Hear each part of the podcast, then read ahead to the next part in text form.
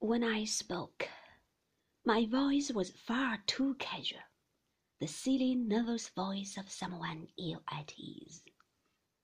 Do you know this place? I said. Have you been here before? He looked down at me without recognition, and I realized with a little stab of anxiety that he must have forgotten all about me, perhaps for some considerable time, and that he himself was so lost in the labyrinth of his own unquiet thoughts that I did not exist. He had the face of one who walks in his sleep, and for a wild moment the idea came to me that perhaps he was not normal, not altogether sane. There were people who had trances. I had surely heard of them, and they followed strange laws of which we could know nothing. They obeyed the tangled orders of their own subconscious minds. Perhaps he was one of them, and here we were within six feet of death. It's getting late. Shall we go home? I said, and my careless tone, my little ineffectual smile, would scarcely have deceived a child. I had misjudged him, of course. There was nothing wrong, after all, for as soon as I spoke this second time, he came clear of his dream and began to apologize. I had gone white, I suppose, and he had noticed it.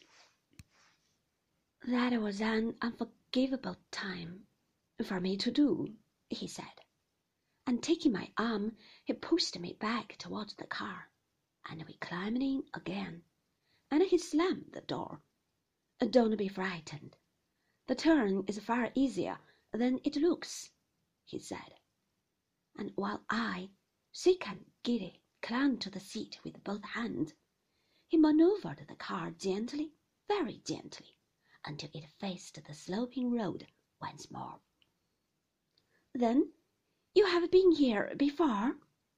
I said to him my sense of strain departing, as the car crept away down the twisting narrow road. Yes, he said, and then, after pausing a moment, but not for many years, I wanted to see if it had changed. And has it? I asked him. No, he said. No, it has not changed. I wondered what had driven him to this retreat into the past, with me an unconscious witness of his mood. What gulf of years stretched between him and that other time? What deed of thought and action? What difference in temperament? I did not want to know. I wished I had not come. Down the twisting road we went without a check, without a word. A great ridge of cloud stretched above the setting sun, and the air was cold and clean. Suddenly, he began to talk about Manderley.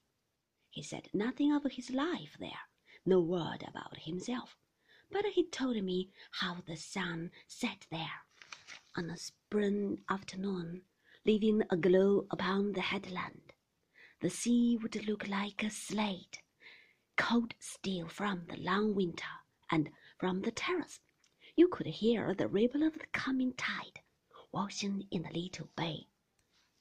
The daffodils were in bloom, stirring in the evening breeze, golden heads cupped upon lean stalks, and however many you might pick, there would be no thinning of the ranks. They were massed like an army shoulder to shoulder.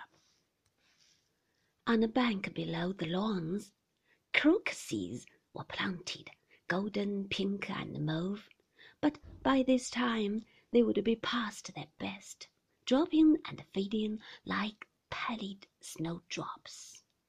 The primrose was more vulgar, a homely, pleasant creature who appeared in every cranny like a weed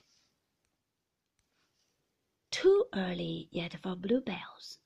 Their heads were still hidden beneath last year's leaves, but when they came, dwarfing the more humble violet, they choked the very bracken in the woods, and, with their color, made a challenge to the sky.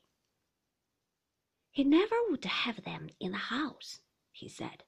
Thrust into vases, they become dank and listless, and to see them at their best, you must walk in the woods in the morning, about twelve o'clock, when the sun was overhead. They had a smoky, rather bitter smell, as though a wild sap ran in their stalks, pungent and juicy. People who plucked bluebells from the woods were vandals. He had forbidden it adamantly.